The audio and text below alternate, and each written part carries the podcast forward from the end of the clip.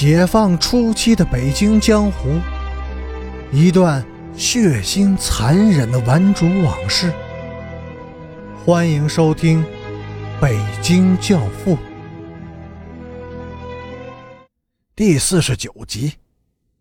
咱们这些人，没有一个配得上他的。咱们都是走兽，而他是在天上飞。下午。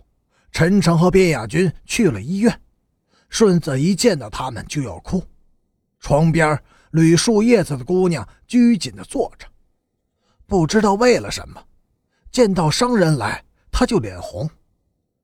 顺子，这人就是救命恩人吧？边亚军很严肃地给姑娘鞠了个躬。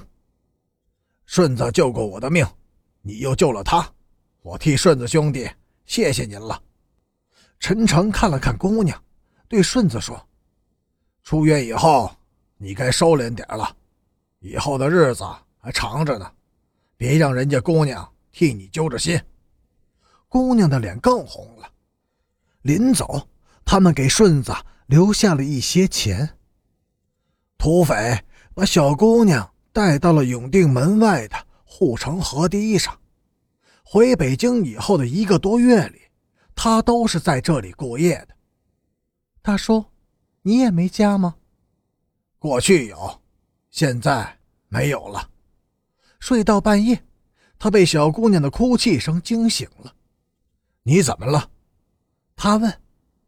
我怕。小姑娘哭着缩进他的怀里。怕什么？人，他们好厉害呀！那么多人，喊口号，开大会。他轻轻地搂着小姑娘，抚摸着她的小辫。过了很久，他说：“我也怕，怕人。为什么？”小姑娘不解地问。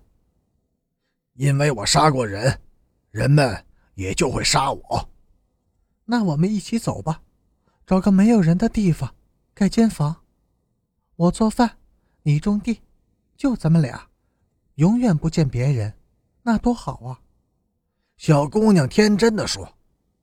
他看着小姑娘那双漆黑的眼睛，点了点头。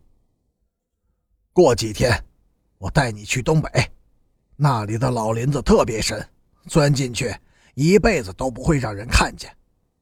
这一夜，小姑娘睡得很甜，他却再也没有合上眼。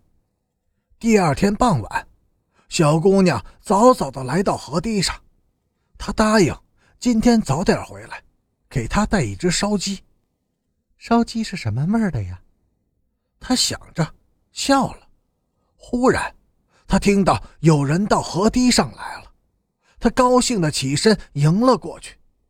来了四个人，没有她。这四个人好凶啊，手里都拿着刀子。为首的人个子不高。细长的眼睛射出一道寒光，小姑娘吓得浑身颤抖。土匪在哪儿？这个人问。没，没有土匪。